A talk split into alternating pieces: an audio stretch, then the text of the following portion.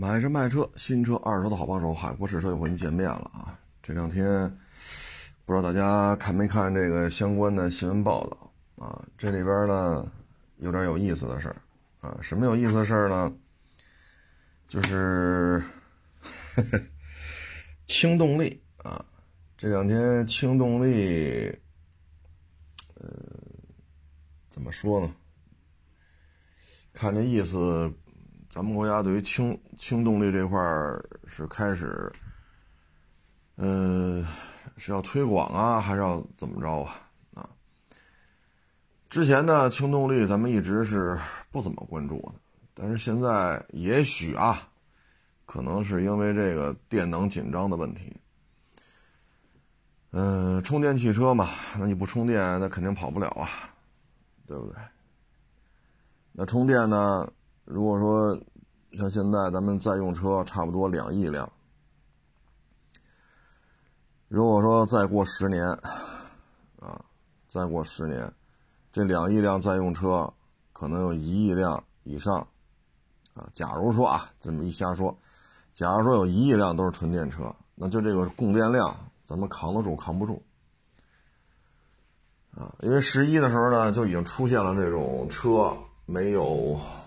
就没法充上电啊！到了高速公路服务区，这车就得排大队啊！开了仨钟头，充电充六个小时啊！可能啊，因为我看最近这个媒体报道风头有点变那如果轻动力，咱们考虑它可能对于电能的依赖啊，或者对于电能的消耗啊，嗯，没有纯电车这么高。如果是这种趋势的话，对于丰田来讲呢，可能就是多了一丝转机啊。因为现在呢，中国、欧盟、北美啊这三大经济体几乎都在推纯电啊。你看特斯拉是哪儿的呀？美国的啊。大众 ID 系列是吧？包括奔驰、宝马、奥迪啊，连劳斯啊。呃，连一些欧洲这些超跑啊，都要上纯电的啊。那中国咱们这边就更甭提了，咱们这边这纯电这弄的就更热闹了。如果这三大经济体都不在乎轻轻动力的话，那日本比较擅长的轻动力，基本就是废了啊。所以现在国内这个舆论报道的风头一变。很有可能后续的政策就要出现调整啊。对于丰田来讲呢是利好，但是对于国内的这种配套建设来讲呢，这就很麻烦了。因为什么呢？这个氢气站和充电站以及加油站，这实际上是目前看啊，当然了，有些地区可能还在用那天然气的加气站啊。就目前来看呢，可能就是这三大汽车这个。呃，能源补充的这种方式啊，可能部分地区还有加天然气的，那就是四种啊。那加油、加电、加氢、加气儿，这实际上对于汽车发展来讲呢，是过于复杂了啊。嗯，所以在纯电这个过程当中吧，如果说突然出现这种变化，这个怎么说呢？我个人觉得，就是举国之力啊，当都在做油改电，对吧？纯油的改成纯电的啊，嗯，那这时候突然要改轻动力，看吧，啊，这东西咱只能看了。对于丰田来说呢，玩轻动力，它肯定就有优势。但是三大主要经济体都不认他，啊，所以这事儿呢就有待观察，啊，有待观察。嗯，对于丰田来说吧，最近可能尤其二零二一年啊，这事办的是有点儿，哎呀，是不是觉得自己在纯电时代即将大规模的这种，啊，这种这种推进的过程当中，自己已经被淘汰了，或者说？被边缘化了啊，所以就玩了命的透支油车的品牌，玩了命的去透支油车的剩余价值。你比如说，皇冠啊，皇冠陆放，皇冠威尔法啊，你比如说丰田世纪，现在要出世纪版的埃尔法啊，所以我今儿发一微博嘛，我这以后会不会出皇冠版的卡罗拉，世纪版的致炫啊？其实你不想出一高配置高一点的吗？是不是？你因为皇冠陆放比汉兰达贵一点，但是有必要加上皇冠这俩字儿吗？包括那埃尔法，啊，就这么一个大面包子，行驶质感还不如塞纳，啊，威尔法、埃尔法、LM 三百，然后呢出一个世纪版的埃尔法，就这么个玩意儿，哎，说什么好呢？埃尔法呀也卖过，塞纳也卖过，啊，我个人感觉啊，开起来感觉，埃尔法远不如塞纳。我说都是六缸的啊，六缸对六缸，所以你就在这么个车型上疯狂透支。你像 L M 三百二点五混动，啊，这车已经干到二百万往上了。你再弄个世纪，那你说这车要卖到二百大，啊，要卖到二百大，这是不是有点过了？这个，你丰田的这车标值这么多钱吗？你从我实际接触车的感觉啊，我我我我认为，埃尔法也好，威尔法也好，底盘质感挺一般的，真的是不如塞纳。啊，都是三点五，都是大面包子，啊，所以这事儿吧，看吧，啊，丰田现在也是在油改电的这种趋势之下吧，可能深感自己远远的被落在后面，就拼了命的透支消费，啊，皇冠呀，世纪呀，唉，愿怎么折腾怎么折腾吧，而，产业政策要做这么大调整。是油改电改成轻动力，那现有的这些换电站、充电站啊，什么国家电网啊、小区的充电站、换电站啊、高速公路上的充电站，那那这一套建完了，再建一套轻动力的，这基础投资这数可就高了去了。这个这之间没法互相这种互换啊。是吧？你你加油站怎么给人充电？你得建充电桩啊。充电桩怎么给人加这轻动力？这这这彼此之间，这相当于就是三套能源补给方式。所以这个如果说出现一些大的产业政策调整的话，实际上，哎，这结论咱就别说了啊。这这这也轮不着咱们咱们管啊。但是我只是觉得，这冯小彪可能也许大约母。跟最近能源紧缺、电厂的成本快速上涨，啊，电力供应跟不上，啊，可能跟这些有关系，啊，因为咱们就刚才说的，假如说啊，一亿辆在用车都是纯电的，现在不是两亿辆吗？假如说啊，一亿辆，那假如说十年啊，啊，那这，那这发电厂是不是是不是就崩了就？一方面你要保证居民的生活用电，另外一方面你要保证企业的工业用电，还一方面你要保证这些三产的商业用电，啊，饭馆啊、超市啊，是吧？地铁呀，啊，医院呀，你像这些电你不能停啊，是不是？这属于商业用电。那工厂呢？比如钢铁厂、汽车厂。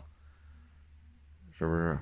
还有这做衣服的、做鞋的，啊，做五金家电的、做冰箱彩电的、生产瓷砖的，啊，这些的用电、工业用电你得保。那老百姓回了家没电，这也不行。那今后有可能变成第四个供电项目，就是交通工具的用电。假如说咱们国内两亿辆车，库嚓就有一亿辆是纯电的。假如说啊，十年它就办成了啊。当然了，办成概率不大。假如说十年就办成了，一亿辆车是烧电的，那对于整个供电系统来讲，这也是个问题啊。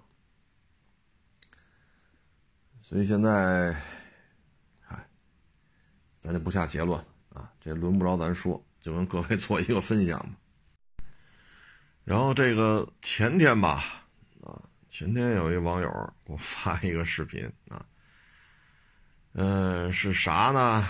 就是采访一女的，啊，穿的啊这种呃比较抢镜啊，穿的比较抢镜，然后就问她：“你有男朋友吗？”没有。你想找一个什么样男朋友啊？啊，他每个月得给我四五万块钱零花钱的，啊，我得找这样一个男朋友。啊，他说每个月花什么？是啊，我每个月花四五万块钱呢。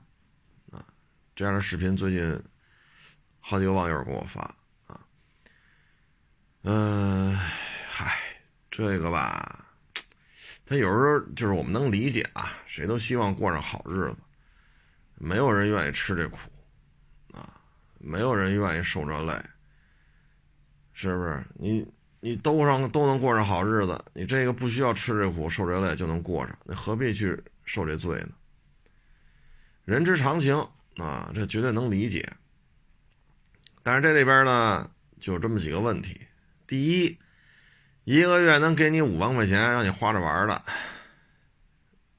这个事情啊，能量转换啊都是对等的。你能给人家带来什么？啊，你能给人家带来什么？我漂亮啊，我好看呀，我身材好，这呢。说您今年二十。对吧？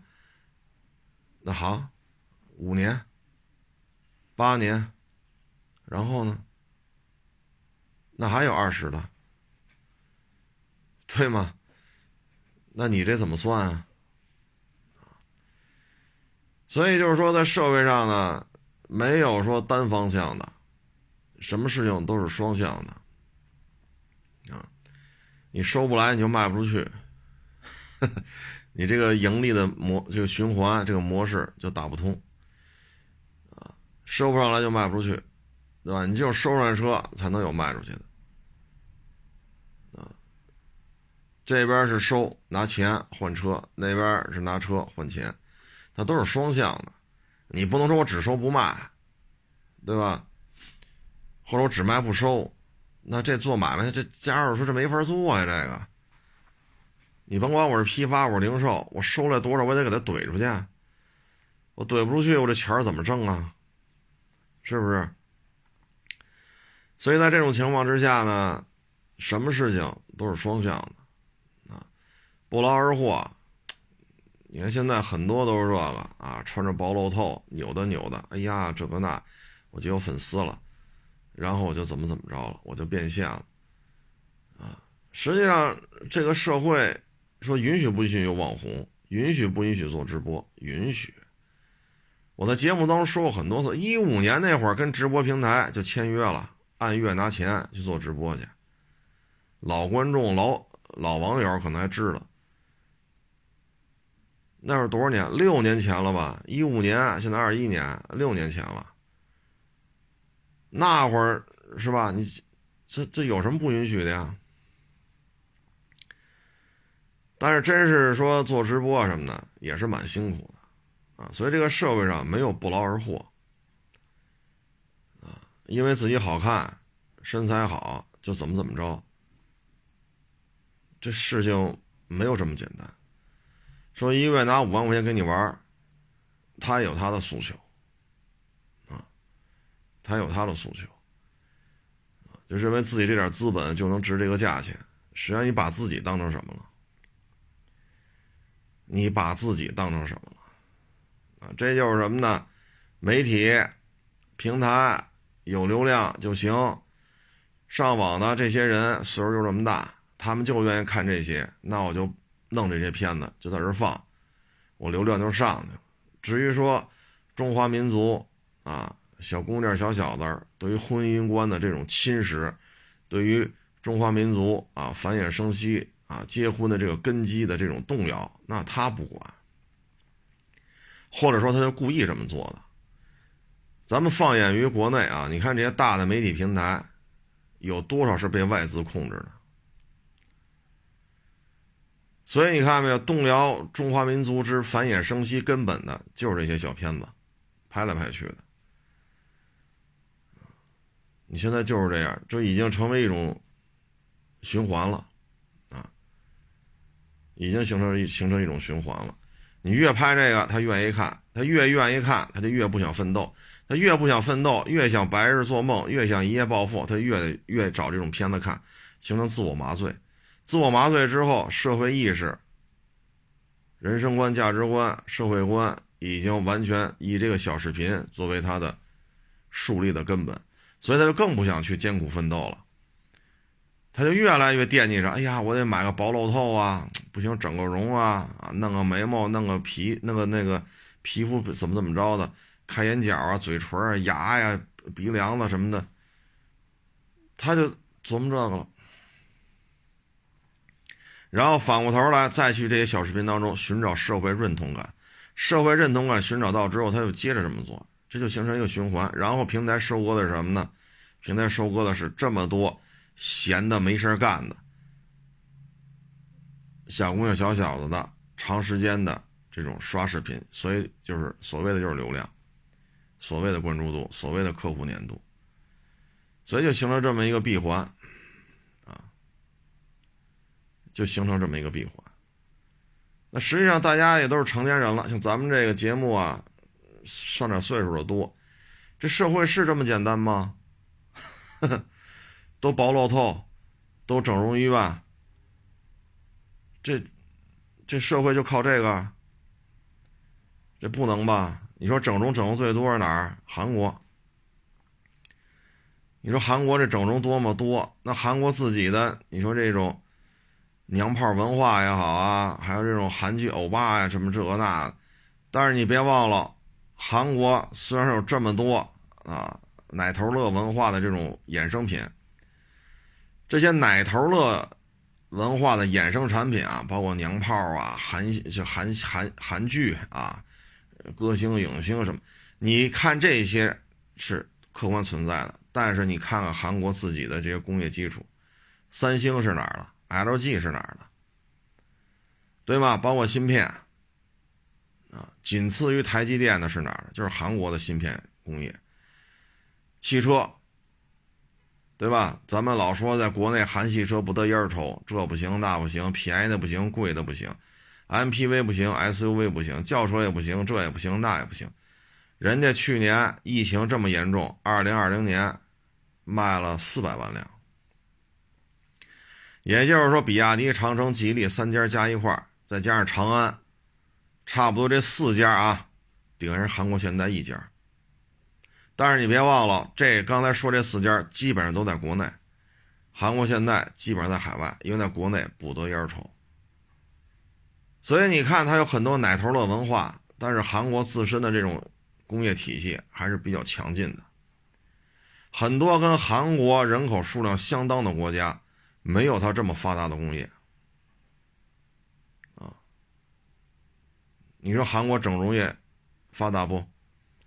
韩剧的这种包装啊，什么管叫什么培培培训生、管培管培生，我忘了怎么说了啊，就是找一些俊男靓女啊，十四五岁、十五六岁过来练啊，你将来就是歌星，你将来就是影星啊，你要这么面对粉丝，你要那么唱歌，你要这么跳舞，你要这么穿着打扮。就这个叫管培生，叫叫什么玩意儿来？这这韩国这个不是很发达吗？国内这不好几个吗？不都是那边在那边经过这一整套造型训练吗？当然了，有的已经进去了啊，有的还在一线拼呢。但实际上，你看韩国这个自身的工业，以他这人口数量来讲，做成今天这个样子也是挺了不起的。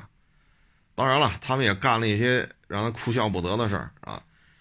端午节也是他们的，啊，这个 泡菜是他们的，啊，这个什么什么月饼也是他们的，什么什么都是他的啊。要么郭老板说嘛，我们什么都是他的啊，我们只负责发明韩国人啊。所以你看这些奶头文化背后，它自身的工业底子也在这儿啊，这一点你是不不得不正确面对的啊。所以这些奶头的文化不能解决什么这个那个，最终还得靠自己。但是现在的小姑娘小小子吧，啊，如果说天天就这么弄，其实没有任何好处，啊，没有任何好处。这种这种片子吧，哎，怎么说呢？哎，我举个例子啊，车城，我不说哪个车城了，我要去那儿办事儿去，啊，当我开几万块钱车去的时候，没人搭理我，但是当我开着宾利去的时候，那就不是这状态了，啊，那女销售，好家伙，赶紧啊，弄弄头发呀，照照镜子，赶紧口红抹脸，哎呦，这那眼神，好家伙！这种这种想法，这种心态啊，其实以我这个年龄看都能看得明白，不需要你说什么，哈哈，就你这一一举手一投足，我就知道是啥意思。但是呢，归根结底还是得靠自己，自己不去打拼，自己不去学习，自己不去弄点儿这种社会上生存的这些技能啊。你说你干财务，你是搞营销。您是后期剪辑片子，您是学学学医去，是吧？您是干餐饮，您是干什么干什么？你总得有个生存的本能、本能啊、本领啊，得有生存的本领啊。就这种片子拍出来之后，只能说让更多的人还没奋斗就要躺平，这种心态是不对的呀。啊那那就吃爹妈的退休金。哎呀，你说这什么人？说一月愿意给你五万，找这么一个，你说你会啥？啊，所以这个心态本身就是不对的。只是呢，现在媒体平台呢，只负责流量，什么都不管。啊，你包括原来他说好几次了，那个吃烤鸭。拿那个不是面饼吗？不是卷那鸭肉吗？啊，黄瓜条、葱条，再蘸点酱，人拿来当餐巾纸擦脸，啊，烤鸭是片的，一百零八刀，他直接抱着跟啃猪蹄儿这么啃，啊，整天地道地道，早就给他拉黑了，啊，第一糟蹋北京的餐饮文化，第二糟蹋北京的这种北京话的这种语言艺术，早就给他拉黑了。拉黑了，平台给你推送的，你可能感兴趣的谁谁谁又发表了新的作品。平台不考虑餐饮文化的发扬光大，平台也不考虑各地语言文化的这些历史背景啊，以及这种语言艺术的这些精华，他从来不考虑中华民族之文化类的这种传承，他考虑就是有流量。如果这些小姑娘、小小子不不太懂事儿了，他认为北京烤鸭就这么吃，说中华餐饮之传承断代了，那他不管啊。说北京的北京人之间的这种礼仪交往断代了，或者被歪曲了，他不管，他管的就是流量。所以你发现没有，方方面面都会出现这种问题。啊方方面面都会出现这种问题，啊，这是现状。这种现状不仅仅存在于咱们国家。昨天我看新闻，Facebook 啊，一个前高管在离职之后就投诉 Facebook 啊，只为流量，不考虑什么种族冲突啊、暴恐啊，不考虑这些，只要流量啊，种族对立啊。啊，种族歧视啊，暴恐袭击呀，啊，这个去零元购啊，其实说白就是打砸抢，这些东西充斥在 Facebook 上。这个高管离职之后就去投诉啊，我看大老美那边也开听证会呢，啊，各个法律部门啊，这个那个开听证会。其实这种事哪都有，资本要的是什么呀？要的就是利益最大化，说社会责任呀。啊，历史传承啊，啊，文化的这种提炼呀、升华呀，啊，这不是他们的首要任务，啊，你包括玩游戏，小时候玩游戏都是不花钱的，啊，你比如说那个，哎呦，叫什么游戏我都记不住了啊，对，CS 啊，但是那我不玩，我觉得那太闹腾了，太闹腾了啊，那就买个光盘放电脑里边就玩就完了，也没有什么消费。说你愿意去网吧玩去，那可能网吧有个消费，但也就这样了，啊，如果说有机房、计算机房，那大家连上局域网玩呗，啊，然后还有那个叫什么来着，就是先给你仨小人儿啊，有挖金子的，有挖，呃，有挖矿的，有种树的，种粮食，有打鱼的。然后你什么生命值到一定程度，嘣儿又出一小人；生命值出的到一定程度，嘣儿又出一小人。然后就开始造这种长矛啊，然后弓箭，然后木头船，然后再开采更多的能源，然后就建钢炉、炼钢炉啊，最后进化到你可以升级为坦克、装甲车啊。但这种游戏呢，叫什么策略游戏还是叫什么，我都忘了啊。它没有什么花钱的，可是你看现在这游戏，啊，这就是在烧钱。这装备你得充值，啊，那个你得充值，这个你得充值。你玩个游戏已经不是说解个闷儿，啊，说放松下，不是这么简单了。大量的费用在往里续，所以有时候我看这个，有时候看着玩游戏，我说这这现在游戏都这么玩了吗？啊，几百、几千，甚至上万，好家伙！还要替你，因为打游戏打多多个小时，你才有充值升级或者充值买装备的，呃，那个叫什么？就是在线游戏时间多长，还要花钱，你给他钱，他替你用你的账号在这网上打，这样的话满足你游戏时长的要求。我勒个去！我说这。哎呀，我这这游戏要现在放到这种程度啊，那真的是不管不顾了，真是不管不顾啊！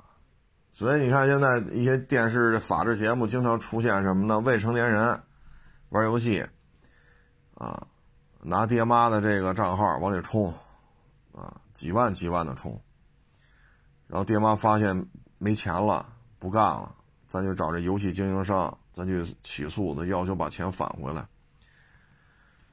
唉，所以这些事儿吧，哎，资本的力量嘛，这说什么好呢？啊，说什么好呢？就像咱们之前说那俩小女孩似的，一个单位的，啊，每个月都能挣两万多。有租房补贴，每个月掏个千来块钱就能住这么一个两居室，啊，挺好的。一年呢，合到手啊，连年终奖带考核带绩效，能弄个二十来万，啊，大弄弄弄好了二十七八万，弄得不好二十五六万。人其中一个呢，就省吃俭用的，啊，每个月控制在四五千块钱，啊，这样的话每年能攒二十万，差不多二十万。人来北京五年，交五年社保不就能买房了吗？人这五年下来，大几十万人手里有了，一年挣二十多万，人干了五年，手里攒了大几十万。人省吃俭用啊，一个月五千块钱，一年弄好了二十八九，弄得不好二十五六，就看单位效益嘛，绩效啊，项目的这种考核呀。人每个月就控制在五千块钱，五年下来大几十万，啊，不到一百个，爹妈再凑点亲戚再借点一百多万的这种首付就够了。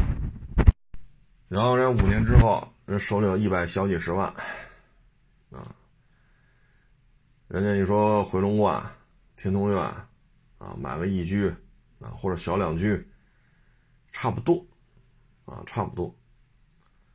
那另外一个呢，跟他一个单位，收入也一样，俩人合伙租的这两居室嘛，每个月挣两万多，每个月能花三万多，花吧借吧，信用卡透支，欠一屁股债，都挣二十多万，啊，弄好了二十八九，弄得不好二十五六，啊，看效益，看考核呀，看什么项目的进度，啊，那五年过去了，人那个小姑娘人手里能攒个大几十万，确实省吃俭用啊，我也不去吃什么什么韩餐、日料啊、意大利面呀，啊，买点回家弄弄就完了，五千块钱一个月差不多就够了。人家省吃俭用啊，对吧？人一年差不多能能攒个将近二十万吧，弄好了弄二十万，弄得不好十七八万，人家五年下来大几十万有了。爹妈凑点亲戚借点一百多万，一百多万你买个像天通苑六七十平的小两居，要一百多万的话，首付差不多。啊，一居室的话，首付肯定够，是五十多平的。要买了六十多平、七十平的，啊，说三百一出头，三百小几的，人家一百多万也差不多也够，啊，所以怎么活都是活，啊，一月挣两万多，每个月花三万多，还要找一北京土著，哎呀，这可能吗？你说咱们这听众很多都是有孩子的，啊，咱绝大部分听众朋友都是做父母的。咱也不说你是不是北京土著了吧，咱也不说你是哪儿的啊，咱就说你希望你们家孩子领回家来这个，按理说一个月挣这么多，这收入也不算低吧？你不说高收入，最起码也不算低收入吧？这个，然后领回家这么一个，欠一屁股债，要啥没啥，好吃懒做，啊，挣仨花五个，吃着碗里盯着锅里的。每天就是高消费，咱要作为父母的，咱希望自己孩子领回家一个这样的吗？是不是？所以现在呢，就是宣传导向啊什么的，整个人忘了套了啊！唉，你包括这两天啊，对于这二手车直播薄露透啊，开始擦这个色情的边儿。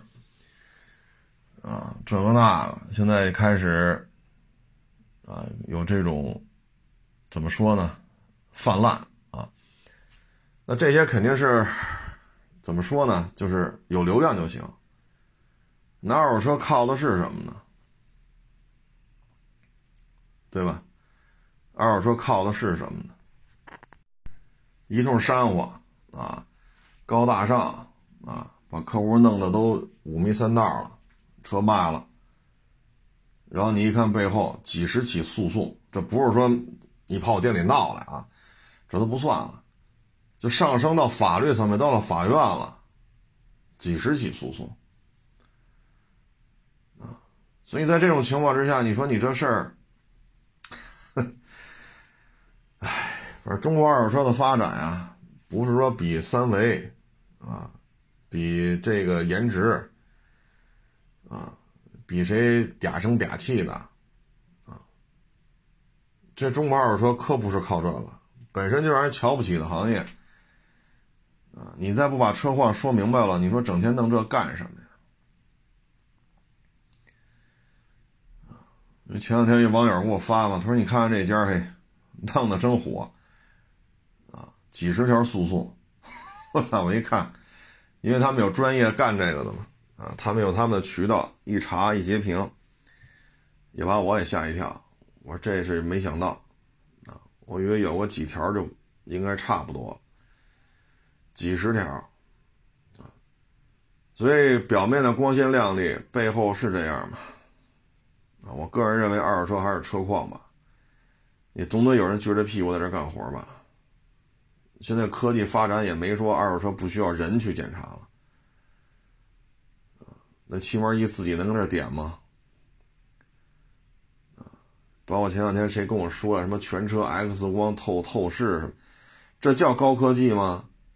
九十年代末、两千年初，在咱们国家一些走私啊、贩毒啊比较猖獗的口岸，咱们当时跟清华大学好像是九十年代末的事儿，就已经在海关做了垃圾装箱卡车的全车 X 光透视，这种东西二十年前就有了。啊，二零二一年有这东西，你还觉得高科技？您查查去啊，海关装备您查查，二十年前就有这玩意儿了。那海关就不需要人人工检查吗？有这 X 光一扫就不需要了吗？五六年前、六七年前就有这外方的欧洲的这个检测机构找我聊这事儿，说我们这刚发明。我说这不是你刚发明的，不是你刚发明。九十年代末、两千年，咱们国家一些边境口岸就已经有了，清华大学就弄出来了。这不是你们你们发明的，类似这种东西早就有了。再一个了，你拿这些 X 光扫一遍，泡水车你扫得出来吗？你扫完了，我们对这车进行拆装检查，好家伙，淤泥啊、沙子呀、水草啊，你这扫得出来吗？所谓的涉水痕迹，不是说这地板里五斤沙子，那那那您这不是涉水，您是沙漠里翻了，你这个。就是薄薄一层沙子，就是水渗进去了，水干了，水浑浊的水，那个浑浊那些东西就是细小的沙粒，干了之后附着在金属地板上，或者说最后存在哪儿？这水存在哪儿干的？就存在这个面上，这东西 X 光根本就扫不出来。五六年前、六七年前，欧盟的这检测机构一个领导就跟我说，我就说这些问题你 X 光根本就解决不了。我说打开了，里边有水草，人客户干吗？你说你 X 光扫一遍就怎么怎么，人家回去打开了，比如说做装饰，把这盖板拆开了，里边有水草，有这么一层水晾干了之后的这种薄薄的沙子。我说你 X 光扫不出来，但是有这些痕迹，人家不找你了。别说二零二一。六七年前，欧盟的检测机构的领导就跟我聊这事儿，当时我就这么说的，咱也不怕得罪人啊，因为我说的就是实话。你先进在哪儿了？不还得撅着屁股上？再说海关，人家那是国家拨款的啊，武警也好，海关也好，缉私也好，那是国家拨款的，他们的工资奖金都是国家出，那不是也没说全自动化吗？那不是也得有人去吗？还得带上警犬啊！警犬有的是嗅这个毒品的，有时候嗅这个、这个、这个火药的。那不非得提着这狗围这车绕一圈吗？狗要一叫唤，往这一坐，汪汪汪叫两声不动了，这车别走了。如果这条狗是缉毒犬，这车里有毒品；如果这条狗是闻这种爆炸物、火药的，你车别动了，你这车肯定装了爆炸物了。这是不是事实啊？海关验车的时候，没有人了吗？没有养这些狗吗？那不是国家也拨了款吗？有这种缉毒缉毒犬训练大队，那国家花钱供着呢。里边有很多人养的这些狗，得伺候这些狗。为什么呀？那你有你这 X 光，那还养这些缉毒犬干什么呀？那国家 这钱没地儿花了呀，对吧？你甭管这缉毒犬是归武警也好，归警察也好，还是归海关也好。你别管这缉毒犬是归谁负责，这个部门是不是存在啊？那你 X 光这么厉害，为什么国家花这么多钱弄这个缉毒犬训练基地，还得挑这犬种啊？这小狗的妈妈是什么品种？小狗的爸爸什么品种？这小狗生的什么样？然后谁训练的啊？这个对于枪声敏感不敏感啊？对于爆炸声音敏感不敏感？还要做各种测试。这些考核都通过了，这条狗才能进入缉毒犬或者爆炸物的这种、这种、这种工作用犬的这种训练。这每条狗国家身上花多少钱？然后除了狗围着车绕一圈闻味儿，那不还有很多人上去徒手检查吗？所以你们就是就那这那我只能说啊，你别嫌我说话不好听，那么只能说你没干过二手车，我们只能说你对二手车完全不了解。所以才有这种唯技术至上论。你说没有技术的发展更新行吗？不行。比如漆膜仪，十一二年前我们验车就是徒手验车，就是看就是摸，拿手摸这漆的外观，就是蹲那儿看。十一二年前我们就这就这状态。为什么那会儿没有漆膜仪？所以技术进步有用吗？有用，我绝不否认这一点。但是你也不能否认的就是，如果唯技术至上论，那就是死路一条，那就是死路一条。最终技术再先进，人也得去查去。那你是增加成本了，是降低成本了？海关弄这些东西是国家拨款的，海关弄缉毒犬训练基地是国家拨款的，海关弄这种爆炸物的这种警犬工作犬也是国家拨款的。这不是咱们国家这么弄，主要的这些大的国家啊，咱不说那些战乱呀什么的，不是，就正常一点的国家都有这种机构，缉毒犬呀、警犬呀，包括还有搜救犬，对吧？那为什么有了 X 光机还弄这些呢？国家这个海关是不惜代价要保证国家安全的，那咱们做二手车，好家伙，人也得干，咱弄个 X 光机还得干，那这成本是增加了是降低了？你 X 光扫一遍，我就问你了，这螺丝拧没拧过？X 光能扫出来吗？扫不出来。那螺丝拧没拧过呀？那不还得自己蹲那儿看吗？有的螺丝拧完之后给你作假。弄得跟没拧过似的，这 X 光能扫了吗？扫不出来，谁去啊？找一人看去呗，看得出来看，看不出来拉倒。所以就就拿着这个，就就好久网友给我发这个嘛。我说这东西，咱就从经商，因为咱这不是海关，说国家对于海关就是国门的这种管控是不惜成本的，所以要有警察呀、武警啊、海关呀，是吧？缉私啊。什么卫生防疫啊、消毒啊啊，然后还有这种缉毒犬，那个爆炸物的那个警犬啊，国家甚至下了血本了，因为要拱卫国门，这咱都能理解。那我们不是啊，我们就这二手车贩子呀，我这花的每一分钱都是从我自己卡里边支出的呀。那我们不得考虑成本的问题吗？你这边花这么多钱买一 S 光扫这车，扫完了螺丝拧过吗？这不知道，我得看。这是泡过水吗？不知道，我得看。那还是得拆装一遍。那何必用你这机器呢？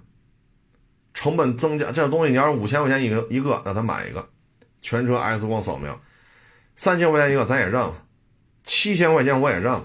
你这是这几千块钱能搞定的吗？所以这就是什么呢？唯技术至上论。啊，作为二手车来讲呢，需要技术的进步啊。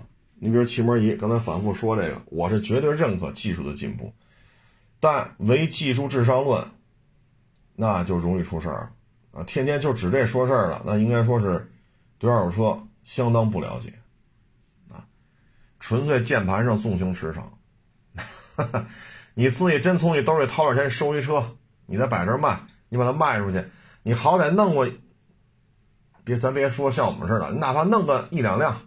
啊，你也别捡那贵的，你捡那个不太容易赔钱的，什么老 Polo、老飞度、老花冠，啊，老捷达啊，就是赔你也赔不了多少，因为这车价格很坚挺。你弄弄个一两辆、两三辆，你回来再聊了，它绝不是这口啊。哎呀，咱最后再说几个案例吧，啊，也挺有意思。这个也是一网友发给我的啊，好像是。好像是一个礼拜之前吧，啊，也是电视台的一个节目。嗯，这个事儿啊是什么情况呢？我看了一下，因为是三死一伤嘛。呃，十六年前，一个单位的司机开着单位的车，啊，开的是好像是个捷达，十六年前的事儿。然后呢，他开车早上的时候呢，因为周围都是荒地嘛，大马路又宽，他又开的比较快。这时候呢，十字路口没有红绿灯这时候有一个车从他右边啊开过来，是一松花江面的。然后这个面的呢，和他呢，相当于面的在他的右侧，他没减速啊。因为他没想到会有这事儿啊，加上也可能是走神了，车速也超了点，然后这一下子撞到这个面的的驾驶员这边了，啊，因为面的在他右边嘛，上就过这个路口，没有红绿灯啊，这没有红绿灯。这一下呢，车上四个人，这车上四个人甩出去仨，都没系安全带啊，甩出这仨当场死亡，车里那个呢重伤。然后呢，他没跑，他打电话报警了，他也受伤了。警察来了之后呢，叫救护车，警察又把他给送到医院去了，然后在医院躺了三四天。这期间警察也来看过他，啊，说你伤好了得去交通队啊。现在这个事儿大了，死仨了，你这躺一个，那还躺一个，那车上还一个受伤的。躺了三天之后吧，他让单位给他出医药费，单位说不管，啊，他就跟单位就是他从医院跑出来了，因为不出不出医药费嘛，越治费用越高。他看治的差不多，从医院跑出来了，又跟单位协商。单位说了，你开车撞死仨人，你自己赔。车是单位的，但你这个车是你开的，你惹这么大事你自己赔去吧。我们单位不管，连他的医药费单位都不管。那他就是这单位雇的一个司机，开的也是单位的车，出去呢也按照单位去跑，这相当于职务行为啊，不是说私自把单位车开出来过车瘾啊。结果。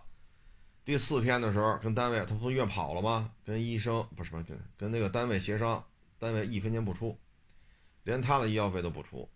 结果这小伙子就跑回老家去了，啊，在老家呢就是搬砖，啊，挖地基，啊，做保洁，啊，然后这么多年了，不去坐火车，不去坐飞机，不去住宾馆，也不办手机号。这么多年了，他就怕被抓着，因为什么呢？他当时他报了警了，警察也来了，也核实过他的身份了，所以他是谁，警察那都有备案。你看，警察给他送到医院嘛，后来警察去医院看过他，你说能不知道是谁吗？所以在这种情况之下，就跑了十六年。怎么抓着他的呢？他去医院给人送那个水管子，医院不有那个。测体温呀，什么这套东西嘛？结果呢，这个测这个摄像头还有一个是人脸识别。他从这儿一过，那屏幕上就报警了，这是在逃人员。然后医院马上就通知警察就来了，警察想给抓了。啊，说你这三条人命啊，对吧？警在河南，他跑回老家去了。河南这边警察给他抓了，抓完之后通知北京这边，因为北京发的上网通缉令。然后把他带回北京来了，现在呢就判刑，建议检察院建议判刑七年，三条人命，啊，像他这个呢责任就大了，本身呢说你职务行为，车是公家的，你这种出车呢也是按照公司要求去跑，但是你没有刹车，没有让右，你又超速，这是你的原因，但这件事情最起码。单位也是要出一部分钱的，可是你这个撞死三个人，三死一伤，你这一跑性质全变了，全变了。所以现在这个事儿吧，真是说撞了，说咱也不为了说开车撞人家，这真是撞了、剐了、蹭，别跑，赶紧打电话，该怎么着怎么着。啊有保险走保险，没保险咱自己赔，咱别弄这个上网通缉犯。好，背着三条人命，交通肇事，三死一伤，你跑十六年，你是不用身份证，你到哪儿都不，他还拿别人的身份证过日子。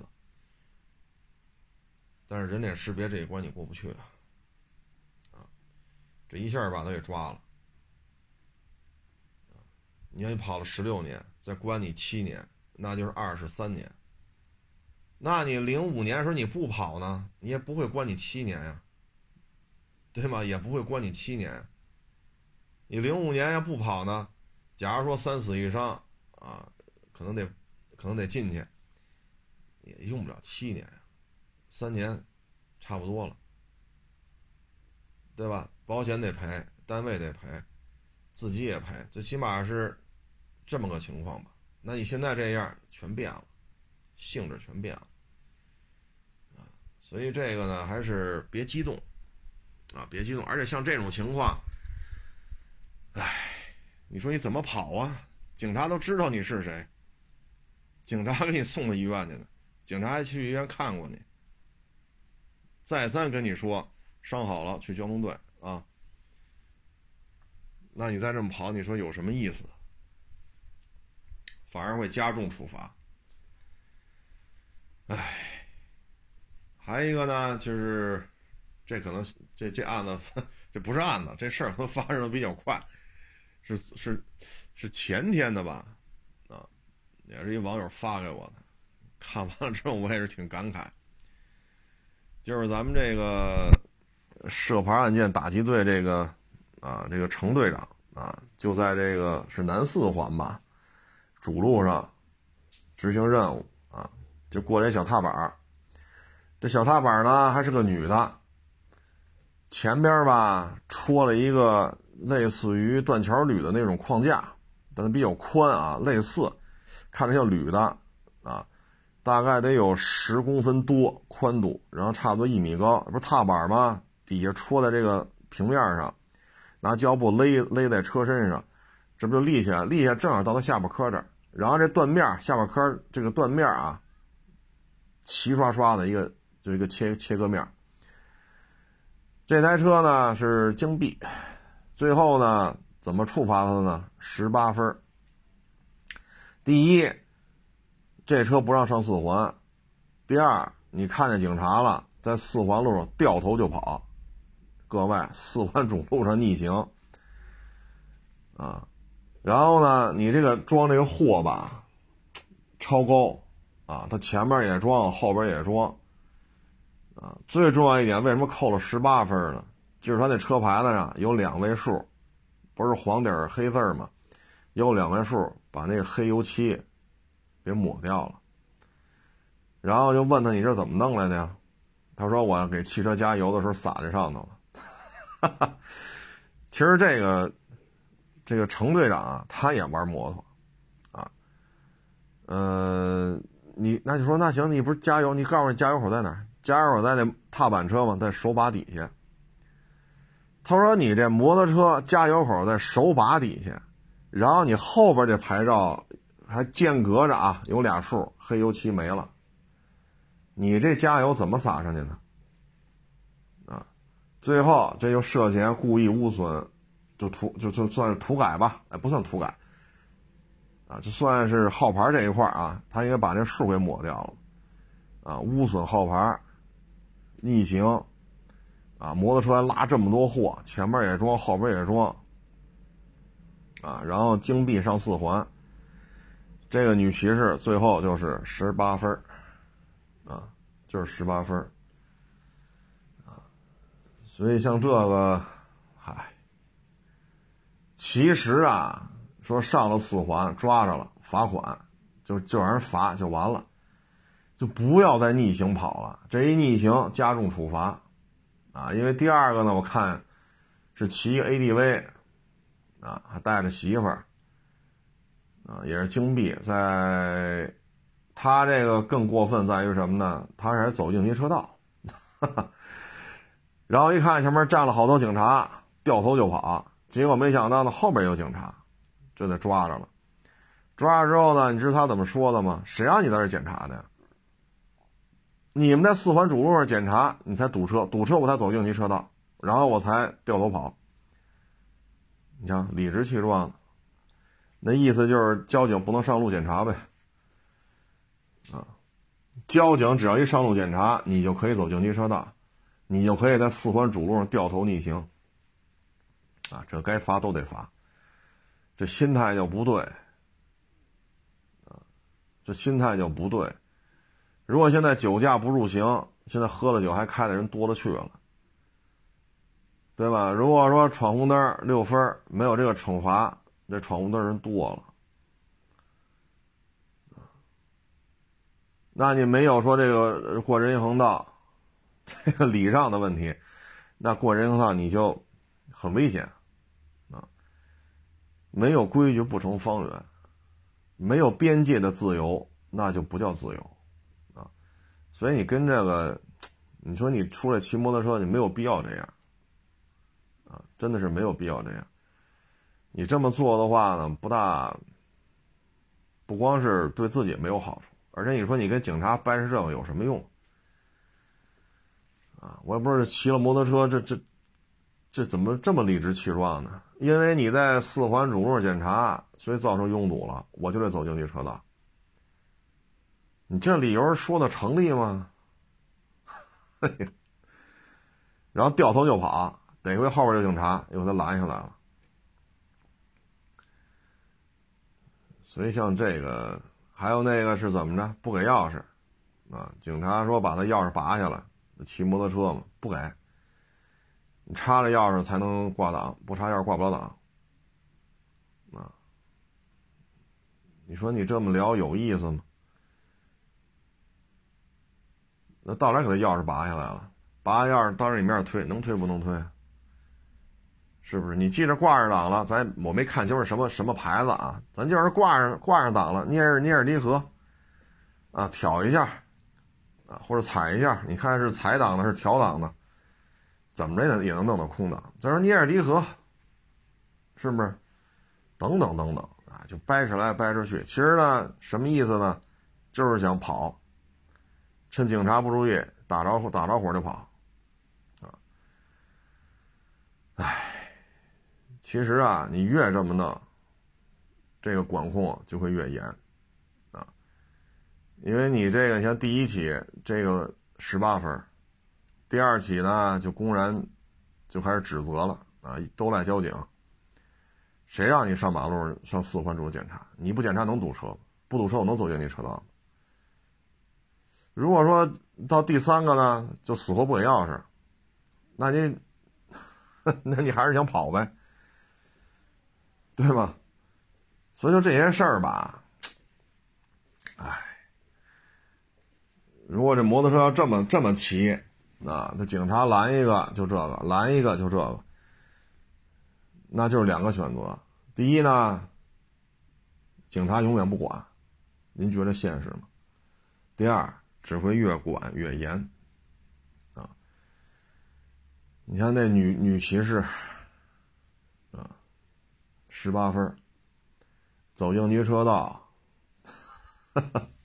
掉头就跑，无损号牌啊，还拉这么多货，一小踏板啊，前面后边都装货，这确实就有点过啊，没有必要。你越这么弄，那对于这个说每次都这么麻烦吗？啊，每次一查这么多事儿嘛，那就得更加的严管。而且注意自己的言行。什么叫警察不上路就不堵车？因为你们上四环检查车，所以才堵车，所以我就要走应急车道，都是你们造成的。这么聊天其实对自己很不利啊！啊，你这么跟警察说话，对自己很不利。啊，包括还有一个案例啊，也是，啊，这也是得有些日子了，啊，俩小伙子。骑摩托车踏板啊，踏板呢前面放着那个红牛，后边带着人也抱着红牛，啊，这拉了很多货，然后警察拦下来了。第一不戴头盔，第二没驾照，第三这车屁股上挂那牌子是伪造的，第四逆行，就这四条。警察也跟他说：“如果这号牌经过鉴定啊，司法鉴定号牌不是真的，啊，那你这个就得拘留，再加十五天，啊，你无证驾驶是拘留十天，啊，小伙子一下就愣了，一一下，这这就这就是什么呢？爹妈打小没说这事儿，”爹妈打小没说这事儿，来了北京吧，就觉得没这个，没有这个法律这个意识啊，想怎么骑就怎么骑。你说就这些违法的案例加一块，你说怎么着不得？你说你 哪条能饶了你？你说说。俩人不戴头盔啊，踏板摩托车运这么多货，好几箱饮料，还俩人坐上头，然后不戴头盔。运货逆行，没有驾照，伪造号牌，你说就这几条，你说这这，但凡爹妈说一说啊，平时管教一下，也不至于说来了北京之后就这么这么气啊。当时小伙子就傻了啊，这这为什么要拘留啊？这怎么就拘留我了？呀？这我怎么就要被拘留啊？这反反复复跟这儿叨叨叨叨，警察讲话，你这个违法的事项比较多啊。这个是十天，号牌如果是经过司法鉴定，号牌是伪造的，那是拘留十五天。但是两项违法加一块儿，啊，是二十天，不是二十五天，可以给你减五天。小伙子就懵了，啊，啥也没干呀，嗯，你啥也没干，那怎么就把你抓在这儿了呢？哎。所以就是年轻化，啊，年轻化。哎，咱原来说过这问题，摩托车这个实际的驾驶年龄啊偏低，啊，很多都是年轻的，遇事儿吧不冷静。你像四环主路，你能逆行跑吗？啥也不说了，就在四环主路逆行，就这一件事儿，这事儿就大了。京 B 走四环是罚多少？你在四环主路上逆行，这又罚多少？自己把这事儿扩大化了，对吧？你包括那还污损号牌啊，这个还跟警察那掰扯，因为我走进去车都赖你。你这这么聊天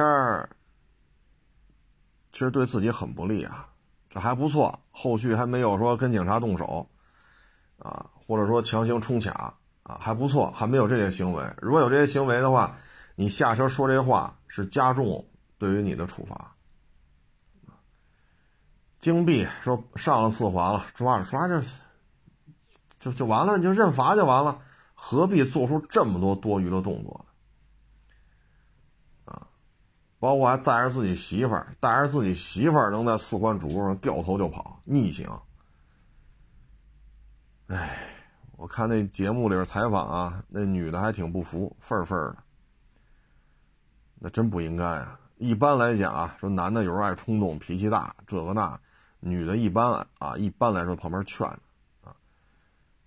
但是如果这女的在边上也愤愤的，跟警察这儿，你看这男的马上火就上了，都赖你，谁让你检查的？你要不检查能堵车吗？你你不堵车，我能上应急车道吗？你看这理由说的，啊，唉。那按照他的意思，警察就不应该出来查车了。所有的交警都在办公室里坐着，是吧？不发生车祸，警察不许出来。哪个国家的交警是这样啊？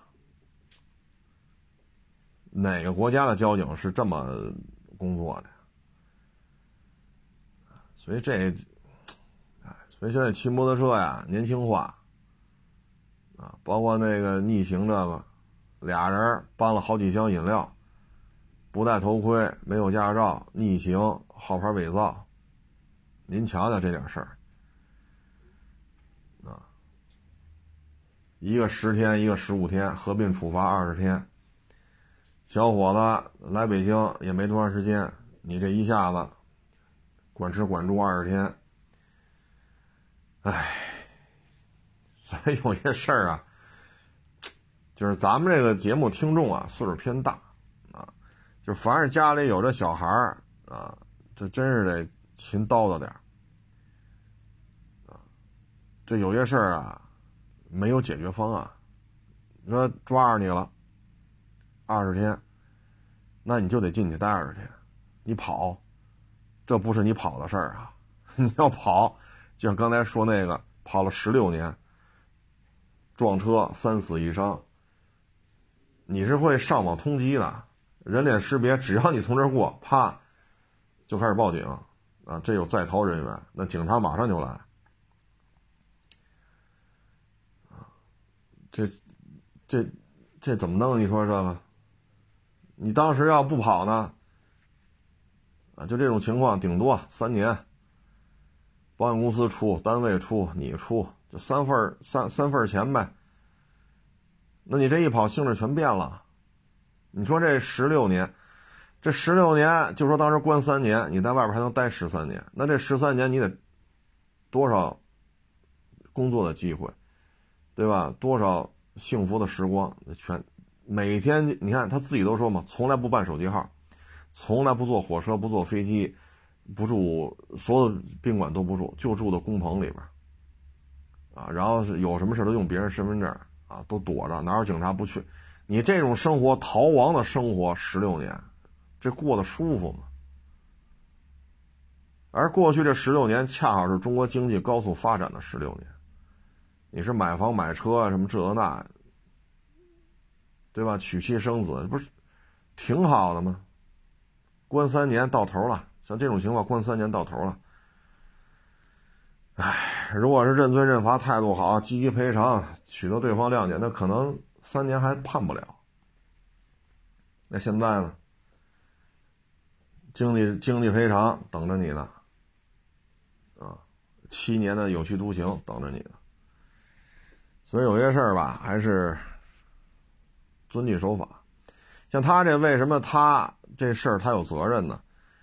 超速，他这捷达超速。第二呢，让右，就没有红绿灯的十字路口，啊，一定要让右侧机动车辆先行。也就是说。人家那松花江面堤从他右侧横穿这个马路，你是在松花江的左侧，松花江是在你的右侧，让右原则。而当时没有减速，没有让，你说对方没系安全带，是不是？啊，四人都没系，甩出仨了，这仨甩出来这仨全死了，没甩出来那个受重伤，啊，最后经过抢救活下来了，啊。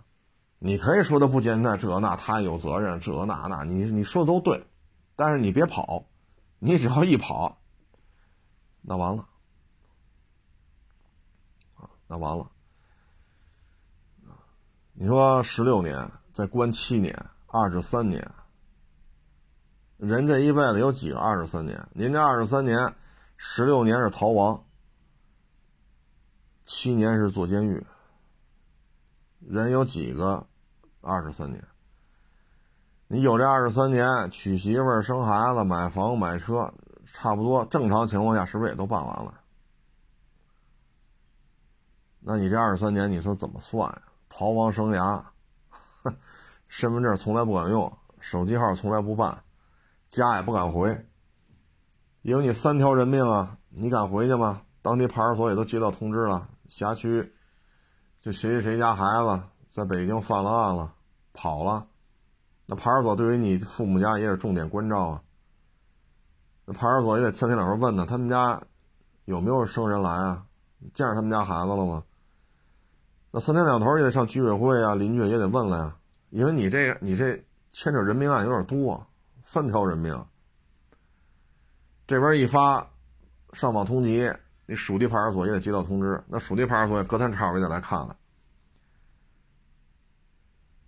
因为你是人命案呢，所以你说你这十六年怎么好过吗？你看他自己说嘛，干这些活保洁、挖那个地基、修下水管道、扛管子，那全是，唉，到哪儿也被抓了。啊所以就提醒各位吧，让右原则啊，就没有十字路口，这呃没有红绿灯的十字路口让右啊，让右。前日子俩月前吧，我不是回家经过一路口吗？我当时说来着嘛，一个 SUV 跟一公交车撞上了，啊，把那把那 SUV 撞的气囊全弹出来了，那人在地下躺着呢，就开 SUV 人在地下躺着呢。我当时说过一期那节目。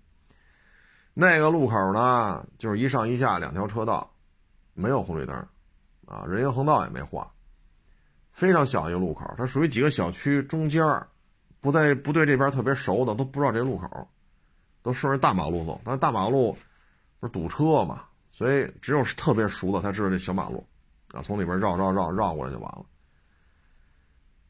我原来说，我通过这路口的时候呢，因为它都是围墙嘛。所以你左边、你右边你是看不见的，你得慢慢通过路口，慢慢慢慢的往左边看一眼，往右边看一眼，没有车你再过。这一看这撞这车速啊，这速度就慢不了，他那就是让右，他右侧是公交车，他就没让，啊，他就没让。公交车呢都是有测速的，啊，所以公交车这个车速，因为它那站台到这路口这距离，以这么大个一公交车，它超不了速，因为这车的零百加速在这摆着呢，拉了一车人，就这距离，这公交车它就不可能超速，啊，那开的不是法拉利，啊，那开的是这么大个一公交车，它没有这么高的加速度，而车上这么多人呢，猛的一脚地板油得摔多少乘客呀？所以人公交车肯定没超速，那你这边撞成这样了，那你没有让右啊？那条街我记得限速是四十，插着牌子呢。如果警察来做鉴定，你这个撞击的速度超过四十了，你一超速，二没有让右，那甭问了，全责。啊，所以各位呢，对于这些啊，你看我有时候在这路口啊踩下来，踩下来之后左边看右边看，因为那路很窄。这四个角全是围墙，所以你看不见左边右边，你只有车头慢慢进入路口，往左边看，往右边看，你才能看清楚左右两边有没有车。我到这儿都开得很慢，就总有那拿大喇叭催的，大灯晃啊，这肉了吧唧这那，你看见没？那辆 SUV 但凡带脚刹车，左边看一眼，右边看一眼，即使撞上了也不会伤这么重。地下躺着一个吗？我记得是。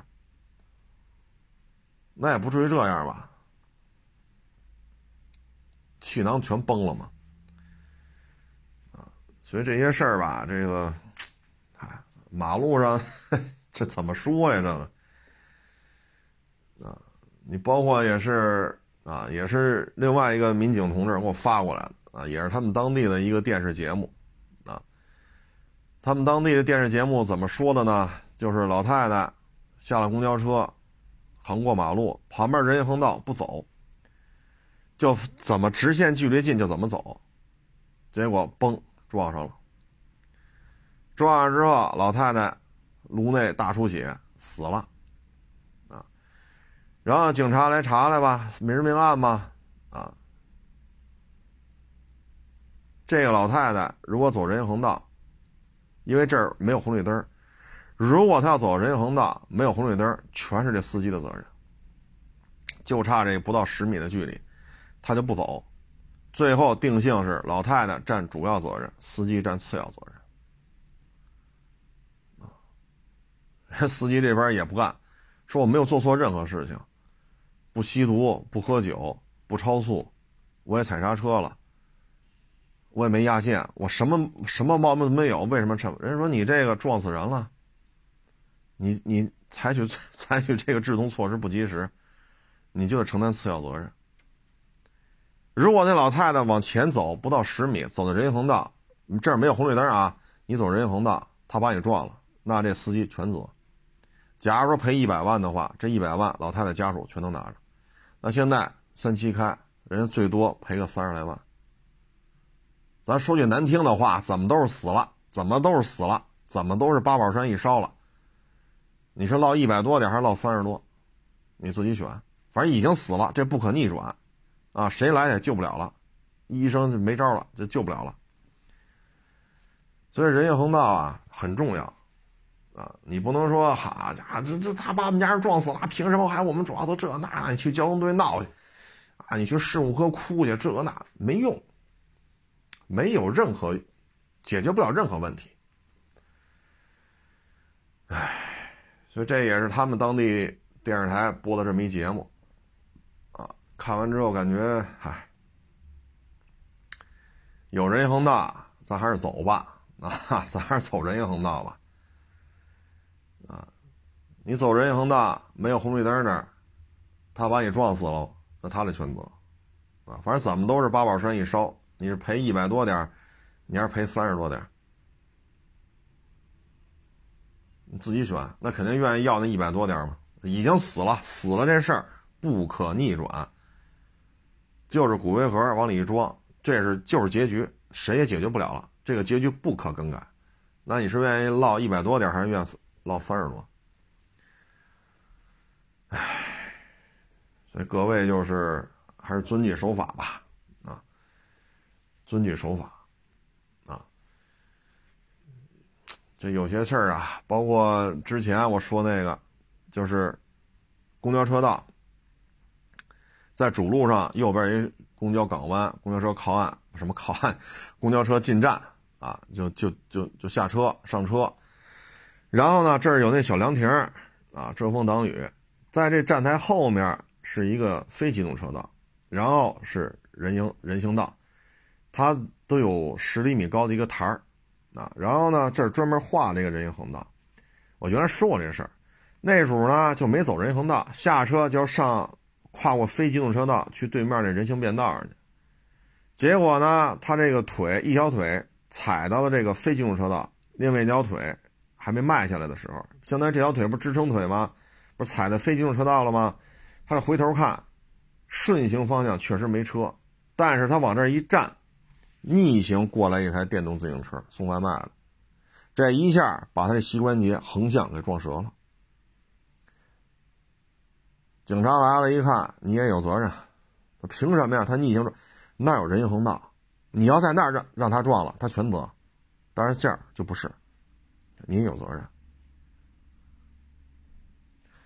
咱们当时说过这问题，一条支撑腿踩在这台阶下边，不是人行便道吗？大概十公分，公交港湾比这马路高十公分，那边人行便道比这马路又高十公分。这个你一只脚踩在人这个非机动车道了，另一条腿还没下来呢。这时候你膝关节被横向撞折了，一脑袋毛担保啊，这条腿是会落残疾的。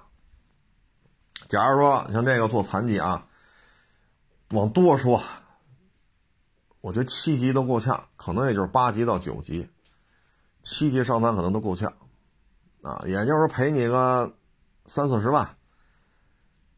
啊，顶了天五十万也就这样了，因为你伤残等级上不去啊。那假如说往高了说啊，这可能到不了。假如咱就往高了说五十万，那能赔你多少？对吧？如果你走走几米往那边走几米，走人行横道过这个非机动车道呢，那就对方全责啊。说五十万也解决不了腿残废的问题，但最起码这五十万你全落着了。那现在就不是啊，五十万的百分之多少多少，你怎么办啊？所以有些事儿吧，不出，你怎么做都对；出了事儿，那就听交警的，交警怎么认定，法院怎么判，这就是以他们为准。啊，不在于说你能哭，你能闹，你嗓门高啊，你这跑交通队闹去，你跑交通队哭去，不解决任何问题。啊，就像刚才说那老太太，你走人行横道，对方全责；你不走人行横道，老太太主要责任。你哭你闹，唉，没用，没用。交警也很同情你啊，确实能理解。但是责任划划分就看人行横道啊，这没有红绿灯啊，对方没有任何过错呀。那最后对方就是采取制动不及时，制动措施不及时。别的你也人没有任何问题，所以你就是主要责任，死了也是主要责任，啊，所以这有时候生活不易，啊，生活不易，不论你是干哪行的，生活都不容易。成年人的社会里没有容易二字，啊，所以呢，就更得注意这些什么红绿灯啊、人行横道啊，啊，因为出了事儿，对于咱们自己来讲呢，嗯。可能啊，权益方面可能对自己有利啊。行了，就不多聊了啊！谢谢大家支持，谢谢大家捧场，欢迎关注我的新浪微博“海阔试车手”微信账号“海阔试车”。